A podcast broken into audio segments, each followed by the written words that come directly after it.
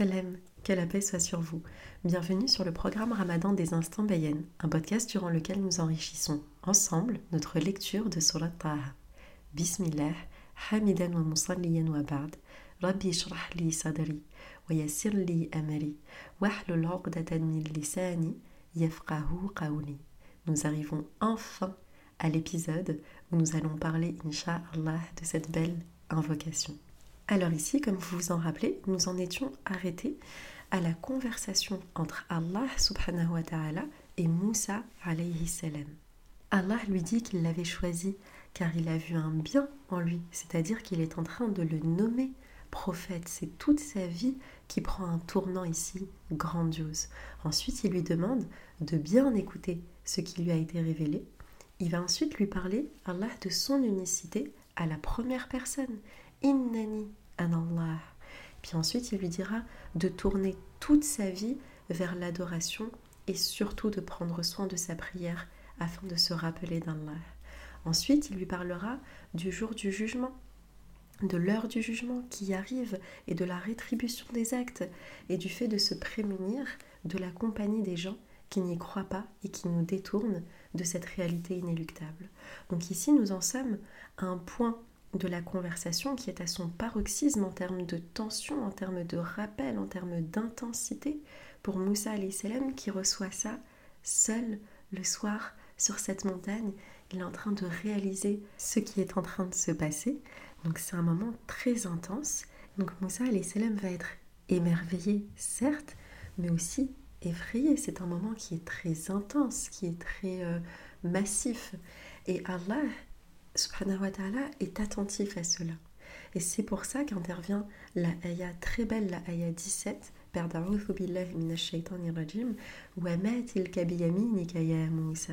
c'est une très très très très très belle ayah qui va entamer une partie très intime de la conversation. On va constater ici la grande euh, intimité, le grand amour, la grande affection, la grande compassion qu'Allah a pour Moussa salam. Donc il lui pose la question Qu'y a-t-il dans ta main droite, ô Moussa Pour le calmer ici, pour apaiser son cœur, pour canaliser toutes ces émotions qui sont prêtes à déborder. Et Allah tout de suite va euh, calmer la situation et apporter apaisement, réconfort et assurance. On va voir comment. Allah va lui poser la question Qu'y a-t-il dans ta main droite, ô Moussa? Vous vous rappelez dans le premier passage, ce que nous avions dit, c'est que lorsqu'une conversation commence par le fait de nommer la personne avec son prénom en premier, en général, ça crispe. Tu te dis, ah, on m'appelle par mon prénom, qu'est-ce que j'ai fait, qu'est-ce qui se passe, je bouge pas. Sauf que là, le yam ou ça, il vient à la fin de la phrase. Et on avait dit dans la psychologie du langage, lorsque la personne entend en dernier son prénom, eh bien ça calme le cerveau. C'est réconfortant d'entendre son prénom à la fin, c'est familier, c'est réconfortant, d'accord? Donc ici, premier indice qui nous montre qu'on est passé à une étape de la conversation pour réconforter Moussa salam, son prénom vient à la fin. Ensuite, Allah lui demande qu'a-t-il dans sa main droite? Dans sa main droite, il y a son rasa, son bâton. C'est quelque chose de très lourd, de très massif que Moussa salam utilisait pour de multiples tâches de façon quotidienne. Donc il y a plusieurs choses à dire ici. 1. Allah lui demande ce qu'il a dans sa main. Est-ce que cela veut dire qu'Allah ne sait pas ce qu'il a dans sa main? Évidemment que non.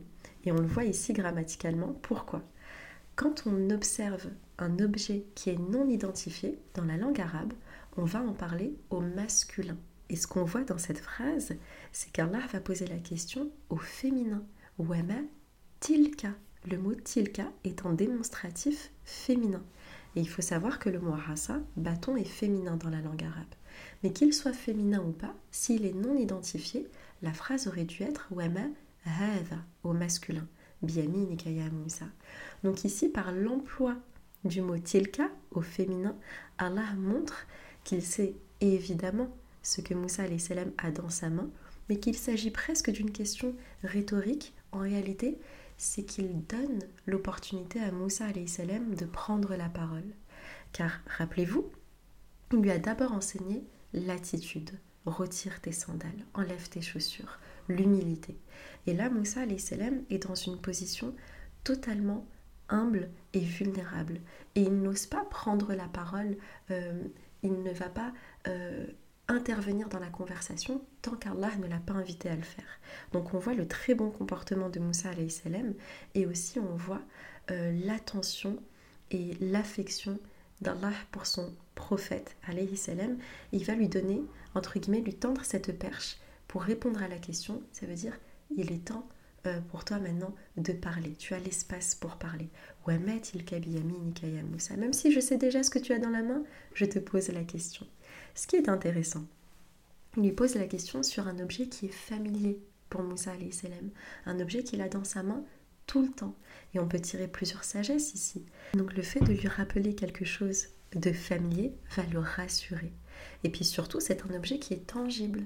Et là, la situation est tellement euh, intense d'un point de vue émotionnel, on pourrait se dire, mais est-ce que c'est bien réel? Est-ce que c'est vraiment en train de se passer?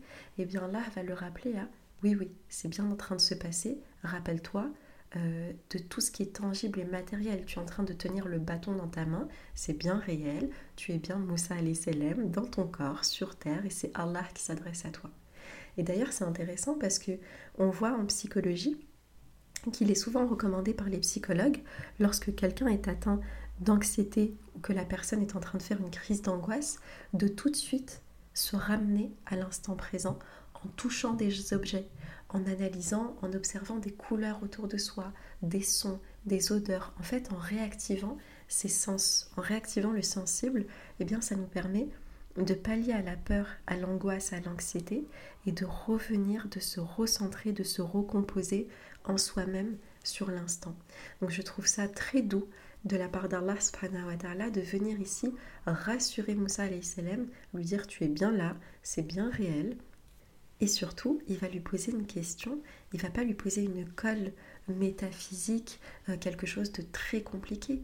Il va lui poser une question sur un objet de son quotidien pour être sûr que Moussa salam ait quelque chose à répondre. Et on voit ici la grande humilité divine qui est à l'écoute de ces créatures. Et si ce bâton est important pour Moussa salam, eh bien Allah le prend en considération. Si ton souci, si ton problème, si ton rêve, si ton ambition, si ton aspiration, si tes goûts sont importants pour toi, eh bien là, y accorde également une importance. Il s'intéresse à toi. Et donc ici, on va découvrir comment est-ce que notre cher Moussa, alayhi va répondre. Et ce qui est intéressant, c'est qu'il a une psychologie et une personnalité extrêmement riche et extrêmement profonde. Moussa salam va être vraiment l'incarnation de la force, de la justice, du courage, de la masculinité, de la virilité. Et on va le voir dans ce passage, dans sa toute vulnérabilité, dans sa candeur, dans sa pureté, dans son innocence. Euh, vis-à-vis d'Allah, il est vraiment tel un enfant émerveillé et avec le cœur tellement, tellement ouvert. Et c'est très, très, très, très beau à voir. Donc Moussa salam va dire Qala c'est mon bâton. Question Qu'as-tu dans ta main droite, Ya Moussa? Réponse C'est mon bâton. Normalement, la conversation s'arrête ici. Question, réponse. Sauf que Moussa salam, maintenant qu'il a été détendu, calmé, rassuré par Allah, eh bien, il est en train de prendre plaisir à la conversation. Il a envie que la conversation ne finisse jamais. Il essaye de la rallonger. Donc il va continuer, après avoir donné sa réponse, eh bien, il va continuer à parler de son bâton. Et c'est très très beau. Et je vous invite, ainsi que moi-même, à nous interroger lorsque nous avons ces conversations privilégiées, sans intermédiaire sur notre tapis de prière avec Allah, est-ce qu'on essaye de les faire vite vite de les bâcler, de sortir de cette conversation Ou est-ce qu'au contraire, on essaye de prolonger le moment? On a envie de se confier à Allah, de lui raconter ce qu'on a sur le cœur, de parler à Allah. Eh bien ici, c'est une très très belle sunna de notre prophète Moussa salam qui a envie de poursuivre la conversation avec son rab. Et il va lui dire Je m'appuie dessus, sur ce bâton. Et je l'utilise pour effeuilleter les arbres afin de nourrir mes bêtes. Alors, ahushu, c'est un verbe qui est très très beau dans la langue arabe il, fait partie de tous ces verbes qui sont construits sur la sonorité de ce qu'ils font. par exemple, le verbe euh, susurrer, comme en français d'ailleurs, wes wessa. Quand on dit que Shaitan susurre à l'oreille de l'être humain, on va dire wes wessa. Le verbe wes wes est inspiré du bruit que ça fait. D'accord? Eh bien, un hushu, c'est pareil. Ça veut dire faire trembler, faire bouger quelque chose de léger. Donc on imagine ici le bâton de Moussa salam passer dans l'arbre et faire ce bruit comme le vent dans les arbres. Hush, hush, hush. Et il est d'ailleurs lié à un autre verbe de la langue arabe qui est zou avec un zeil.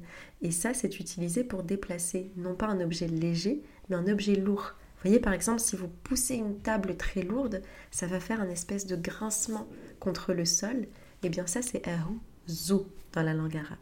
Donc ici, il dit On voit Moussa salam qui va effeuilleter les arbres pour prendre soin, pour nourrir ses bêtes, ses animaux. Et ensuite, alors, il veut bien continuer cette conversation, mais est-ce qu'on peut écrire un grand essai philosophique sur les utilisations multiples du bâton? C'est très compliqué. Donc là, Moussa salam va clore son propos en disant et je l'utilise pour plein d'autres choses extrêmement importantes. Mais Arib, ce sont des affaires de premier plan, très très très importantes. Donc on voit qu'il y aurait quelque part encore quand même d'autres choses à dire. Mais Moussa salam dans sa bienséance, dans son bon comportement, dans son intelligence émotionnelle, va dire c'est bon, j'ai parlé suffisamment de mon bâton, je vais pas trop m'étaler, je vais plutôt être à l'écoute parce qu'il a retenu la leçon Festemia. Écoute attentivement. Donc ici, il va clôturer de cette très belle façon, encore une fois, avec plein d'innocence. Et je fais plein d'autres choses très importantes, Allah, avec mon bâton. D'accord? Donc ici, on voit que le bâton maintenant est symbole d'utilité et de familiarité pour Moussa salam, son objet du quotidien qui lui sert à faire plein de bonnes choses. Allah va lui dire, toujours dans la même optique très calme, Qala, ici c'est Allah qui reprend la parole à la ayah 19, Al-Qiha ya Moussa. Jette ton bâton, ya Moussa.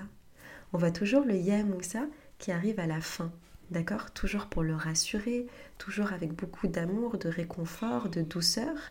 Et ensuite, le mot Al-Qa, ça veut dire jeter, mais pas loin de soi. C'est jeter devant soi. C'est le fait de jeter pas trop loin de soi. Et on voit que Moussa salam tout de suite fa'alqaha. Vous vous rappelez quand il a gravi la montagne, on avait le mot falemma ataha. Donc après un certain laps de temps, parce que ça prend du temps de gravir le mont. Alors qu'ici, fa'alqaha, ça veut dire qu'il n'y a aucun laps de temps entre l'ordre d'Allah et l'exécution de la part de Moussa salam. Donc on voit encore une fois avec quelle rapidité il applique tout de suite les leçons qu'Allah lui donne. Donc discipline, il va tout de suite appliquer le faire boudni. Adoration, amour et obéissance aussi. Fa'alqaha, il jette son bâton. Et tout à coup, d'un instant à l'autre, le bâton se transforme en hayyatun tas'a, en un serpent venimeux qui court et qui est agité, qui fait des mouvements brusques. Alors hayatun, ça veut dire serpent. Il y a d'autres mots dans la langue arabe pour dire serpent. Celui-ci est extrêmement intéressant parce que son nom vient du mot al-hayat, la vie, mais pour deux raisons qui sont antinomiques. Première raison, lorsque tu es dans le désert et que tu recherches un point d'eau, tu ne sais pas si tu vas survivre, tu commences à être à court d'eau, tu recherches euh, un point d'eau et tu vois sous le sable se dessiner le corps d'un serpent et eh bien là, le serpent va t'indiquer la vie. S'il y a un animal à cet endroit, c'est qu'il y a de l'eau pas loin, donc tu vas pouvoir survivre. Donc d'un côté, ce serpent-là va être un signe de vie. Et de l'autre côté, c'est un serpent tellement dangereux, tellement venimeux, qu'avec une seule morsure, il peut ôter cette vie qu'il vient de t'indiquer. Donc d'un côté, c'est un signe de vie, et de l'autre côté, d'une morsure, il peut ôter la vie. C'est pour ça qu'on l'appelle Hayyatun. Et en même temps, c'est un serpent qui est très euh, vif. Ça veut dire qu'il bouge déjà beaucoup. C'est pas le genre de serpent qui reste immobile pendant très longtemps. C'est le genre de serpent qui bouge. Et en plus, on a le mot tessara, qui court. Donc là, n'oubliez pas quand même un détail important. Notre Moussa salam, il est pieds nus. Fakhlarna alaik, enlève tes chaussures, enlève tes sandales. Donc là, il est tout seul, en pleine nuit. Allah vient de le calmer, d'apaiser son état émotionnel. Il est pieds nus et son bâton, qui est cet objet familier, se transforme en serpent extrêmement dangereux, extrêmement vif, qui fait plein de gestes brusques, qui court dans tous les sens, et il est pieds nus. Il peut pas fuir, il peut pas euh, débouler la montagne dans, l'autre sens. Donc ici, moment de grande vulnérabilité, et la tension, l'urgence remonte à son paroxysme. Et Allah va continuer euh, donc sa prise de parole en disant Prends-la, prends ce serpent, c'est aussi un féminin dans la langue arabe, hayyatun, prends-le, et n'aie pas peur. Nous allons la retransformer en sa forme originelle, en sa forme de bâton. Aya centrale, primordiale. Première chose, prends ce serpent et n'aie pas peur. La logique voudrait, si quelqu'un un jour vous demande de prendre un serpent très dangereux dans vos mains, il vous dirait d'abord, n'aie pas peur, prends-le. Mais ici, Allah est en train de faire vivre un entraînement à Moussa salam. Parce que si cette conversation est une merveilleuse conversation, plus belle conversation de la vie de Moussa salam, moment historique dans l'histoire de l'humanité où un être humain sur terre parle à Allah sans intermédiaire. Merveilleux. Mais cette belle conversation est un entraînement pour l'une des pires conversations qu'un être humain va devoir avoir avec Pharaon, le plus grand des tyrans. Donc ici, Allah est en train de lui enseigner des leçons, des outils, des sagesses qui vont lui servir lorsqu'il sera devant Pharaon. Donc il n'attend pas de lui en premier le n'aie pas peur, le courage. Il attend d'abord de lui la discipline, l'obéissance. Khudha, prends-le. Je sais que ça fait peur. Je sais que c'est un serpent effrayant, mais j'attends de toi la discipline. Donc en premier lieu, discipline. Khudha. En deuxième, wala takhaf. Courage, n'aie pas peur. Et en troisième, lorsque tu vas l'attraper, il va se retransformer en sa forme originelle, c'est-à-dire en bâton. Confiance. Donc tu dois faire montre de discipline, de courage et de confiance en Allah qui va retransformer ce serpent en bâton. Et quelles leçons nous on peut en tirer de cela? Eh bien, lorsque nous sommes face à l'épreuve, faire montre de discipline, qu'est-ce qu'Allah attend de moi dans cette épreuve? Faire montre de courage, je sais que je vis cela et que j'ai le courage de le vivre et de l'affronter et d'y faire face. Et trois, confiance, je suis sûre et certaine dans mon cœur qu'Allah est avec moi et qu'il arrangera cette épreuve pour moi. D'ailleurs, un jour, lorsque nous étudions euh, ce passage-là, eh bien, une sœur très chère à mon cœur a dit Pour moi, le, le serpent va symboliser mon épreuve. Et parfois, je dois avoir la discipline et le courage d'attraper mon épreuve à bras le corps et d'avoir la confiance en Dieu que lorsque je ferai face à mon épreuve, lorsque je ne la fuirai pas, eh bien il la retransformera en un bienfait. Et c'est très très très très beau. Il y a aussi d'autres interprétations de cette transformation du bâton en serpent. C'est que le bâton représente ce qui est utile à Moussa salam. C'est son outil de travail. C'est le moyen matériel par lequel il accomplit des choses. Et ici, il y a une transformation de cette perception-là. Et ce qu'on peut en tirer, eh bien, c'est la leçon que le moyen reste un moyen, mais la cause effective de tout bienfait dans ta vie reste Allah. Ce n'est pas l'outil, ce n'est pas le bâton qui te permet de faire tous ces bienfaits-là. C'est la baraka qu'Allah y met qui te permet d'accomplir cela. Encore une fois, humilité et dépendance totale, absolue, inconditionnelle vis-à-vis de notre Rab, de notre enseigneur qui pourvoit et prend soin de nous. Donc ici on poursuit avec une très belle ellipse, là d'un point de vue littéraire, à la ayah d'après, Allah ne va pas nous préciser et effectivement, Moussa salam a attrapé le serpent qui s'est bel et bien retransformé en bâton. Non, ici c'est suggéré et on en est sûr parce qu'on voit la discipline de Moussa salam et le cœur qu'il met à l'ouvrage. Donc ici, ellipse et on passe à un autre miracle. Et mets ta main sous ton aile. C'est une façon très belle, c'est un mot très beau, janahik, pour dire aisselle. Ça veut dire place ta main sous ton aisselle. Elle ressortira blanche écarlate, presque phosphorescente avec une, un espèce de halo lumineux très très très intense, mais sans aucune infirmité. Minra Parce que là, le miracle est dans son propre corps. Il voit sa main comme ça extrêmement lumineuse, éblouissante, mais ce n'est pas une infirmité. Et du coup, de ce minra Elisou, la plupart des exégètes expliquent que c'est évidemment momentané, qu'elle va se retransformer elle aussi en sa forme originelle. Et Allah dit un autre signe miraculeux. Le mot aya, c'est un signe miraculeux qui te donne un message immédiat et qui te renvoie à une entité plus grande. Et ici, évidemment, la puissance d'Allah. Ensuite, Allah va poursuivre en lui disant ayatinal kubra afin que nous puissions te montrer nos signes miraculeux les plus grands. Kubra, c'est un superlatif ici. Mais c'est min ayatinal kubra, une partie, un échantillon de nos plus grands signes miraculeux et extraordinaires. Extraordinaire pour l'être humain. Ça sort de l'ordinaire, c'est plus que l'ordinaire. Mais pour Allah, qui agit par miracle grandiose, eh bien c'est juste une partie des miracles. D'accord? Donc ici on voit la très grande puissance et l'omnipotence d'Allah subhanahu wa ta'ala. Et ensuite, maintenant que l'entraînement est fini, maintenant que les leçons sont assimilées, eh bien vient l'heure du test, vient l'heure de l'examen, vient l'heure de la mission. Si tu as un savoir, si Allah t'enseigne quelque chose dans ta vie, eh bien il faut pouvoir l'expérimenter, le mettre à l'épreuve de l'expérience.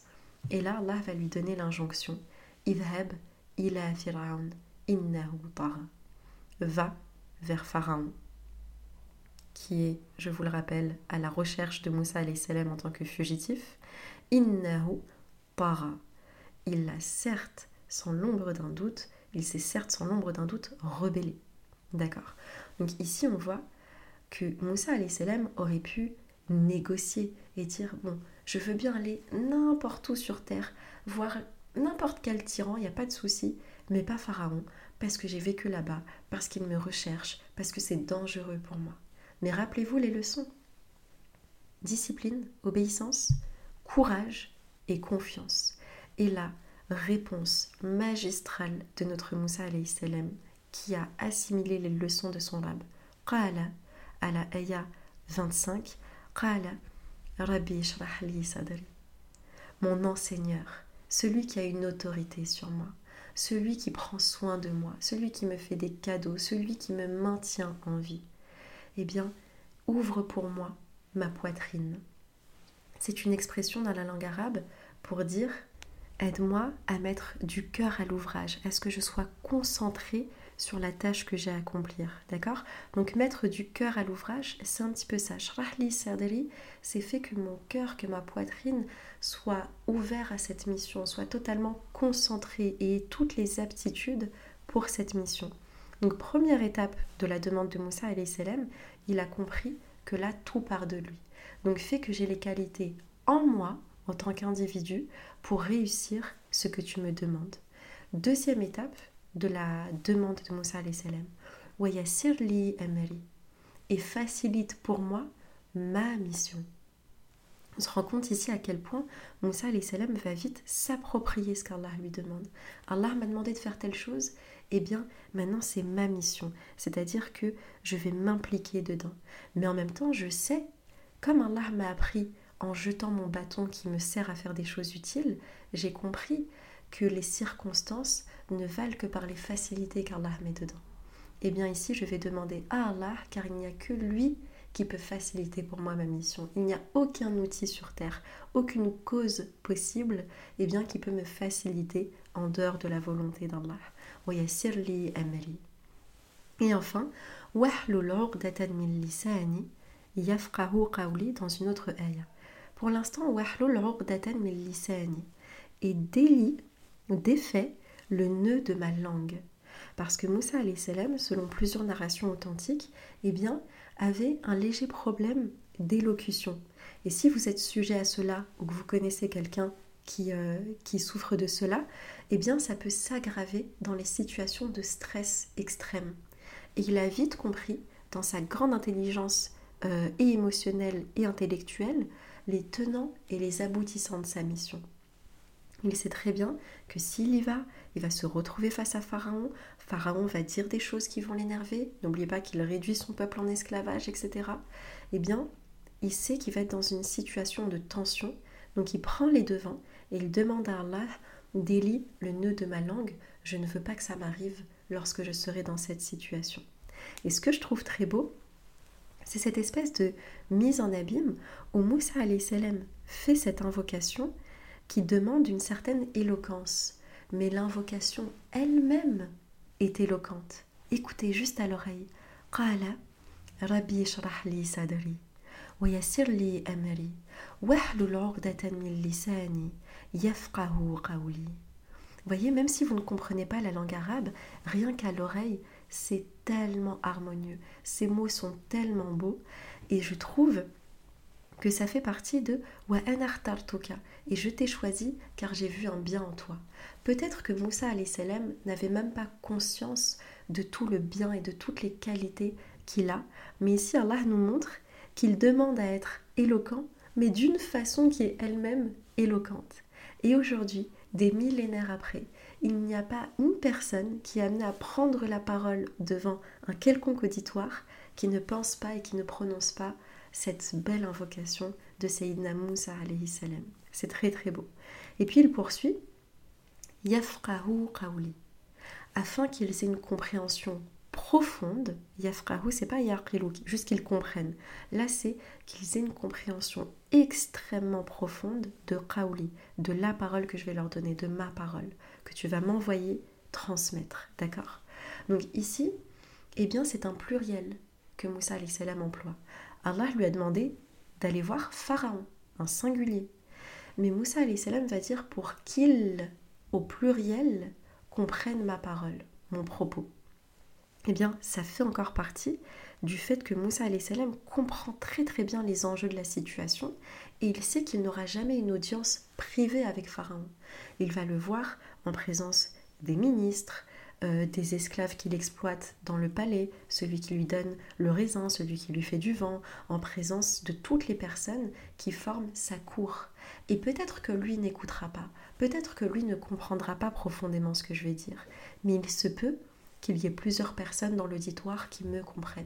Donc je ne vais pas m'adresser que à Pharaon, je vais parler à toute sa cour, et c'est pour ça ici, yafqahu au pluriel, qu'ils comprennent profondément qawli, la parole que tu vas m'envoyer leur donner. Et accorde-moi un wazir, un vizir, un ministre de ma famille. Le premier cercle dans lequel je vais trouver de l'aide et du soutien, eh bien c'est min ahli, c'est mes gens, ma famille. Et un wazir, c'est vraiment la personne qui va, euh, à qui je vais déléguer certaines responsabilités, d'accord? Et là, une ayah toute seule, merveilleuse, pour dire Harun Ahi. Harun, alayhi salam, c'est mon frère. Allah sait très bien qui est Harun. Allah sait que Harun c'est le frère de Moussa alayhi salam. Et Moussa alayhi salam, il sait qu'Allah sait. Mais il a du plaisir à dire Harun, c'est mon frère. Parce que lorsqu'on aime quelqu'un, même son prénom devient une émotion pour nous et nous rappeler le lien qu'on a avec cette personne nous fait du bien au cœur, nous rassure. Je vais être dans une contrée où tout le monde me recherche, où tout le monde m'est hostile, où Pharaon me veut du mal. Mais Haroun a Hari. Haroun, c'est mon frère et ça m'apaise de le dire. Et Allah va consacrer dans une ayah entière cet amour de Moussa salam pour son frère. Parce que rappelez-vous, les ayats du Coran ne sont pas des phrases, ce sont des idées. Et là, on a une idée toute seule, une ayat toute seule, avec deux mots, Haruna Ari. Et on va voir aussi que Surat Taha met beaucoup en avant euh, la personne de Harun alayhi salam. On va le voir à travers le récit, vous verrez, c'est très très beau, Inch'Allah. Ensuite, Moussa alayhi salam va continuer à donner des arguments pour appuyer cette grande demande. Parce qu'effectivement, c'est une grande demande. Il est en train de demander à Allah, fais aussi de Harun, de mon frère, un prophète qui va me rejoindre dans cette mission. Donc Moussa salam va dire de bihi azari renforce exclusivement par Harun salam mon dos. Vous voyez quand on dit en français euh, avoir le poids du monde sur ses épaules, eh bien ici c'est une façon de dire eh bien, renforce mon dos qui va porter cette charge très lourde de cette mission, eh bien, renforce-moi par les présences de Harun, alayhi salam, parce qu'ils ont cette complicité et ils ont cette complémentarité, on verra, en termes de personnalité, il va le soutenir et le renforcer dans sa mission. Et justement, amène-le dans ma mission, divise, donne-lui une partie de ma mission. Emily, je sais que tu m'as confié cette mission, Allah, mais j'ai suffisamment d'humilité car tu m'as appris, enlève tes sandales, etc. Eh bien, à savoir quand j'ai besoin d'aide. Et ça, c'est une leçon très, très, très importante. Réussir seul, n'oubliez pas, seul on va vite, ensemble on va loin. Identifier qui sont les personnes qui sont des soutiens sincères et bienveillants pour vous dans votre vie. D'accord? Et ici, il va continuer notre Moussa salam à donner des raisons afin que nous puissions énormément proclamer ta perfection. Nous bihaka, c'est que nous disions beaucoup subhanallah. Et subhanallah, ça vient du verbe sabaha, qui est nager en gardant la tête au-dessus du niveau de l'eau, comme on garde Allah au-dessus du niveau des imperfections. Et se rappeler qu'Allah est au-dessus de l'imperfection, qu'il est le seul à être parfait, eh bien nous empêche, nous, de sombrer dans la mer de nos imperfections et des imperfections de la vie. Donc on va pouvoir se rappeler beaucoup à quel point toi, Ya Allah, tu es parfait. Et on se rappellera beaucoup, beaucoup de toi ensemble.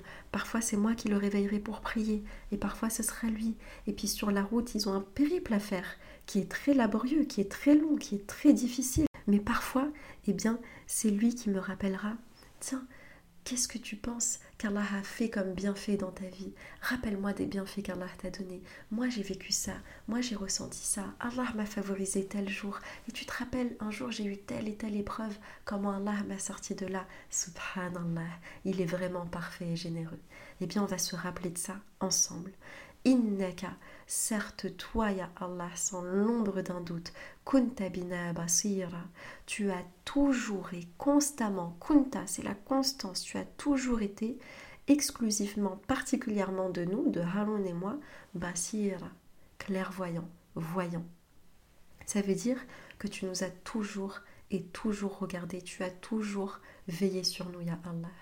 Parce que Moussa salam a été sauvé, il a été même élevé dans le palais de Pharaon. Et Haroun, lui aussi, salam, il faisait partie du peuple esclave. Il aurait pu maintes fois mourir aux mains des gardes. Et pourtant, Allah a toujours veillé sur eux, car il y avait cette mission à accomplir. Et là, Moussa salam le proclame et il s'en rend compte. Oh, notre destin, tout ce qu'on a vécu, nous prouve qu'il y a Allah à aucun millième de seconde, tu nous as laissé livrer à nous-mêmes. Tu as toujours, de tout temps, veillé sur nous. Donc ici, c'est une très belle façon de clôturer cette Dora, de clôturer cette demande avec énormément de gratitude, avec une vision aussi très intelligente pour le futur et pour euh, la bonne tenue de cette mission qu'Allah lui donne, alayhi salam. Et Allah, et on finira sur cette ayah, va répondre Qala, Qad, alors voyez, qad dans la langue arabe, même à l'oreille, qad, c'est un mot qui est très fort, qui signifie l'emphase, la certitude, le tawkid dans la langue arabe. Certes sans l'ombre d'un doute, mais de façon encore plus emphatique, la Moussa.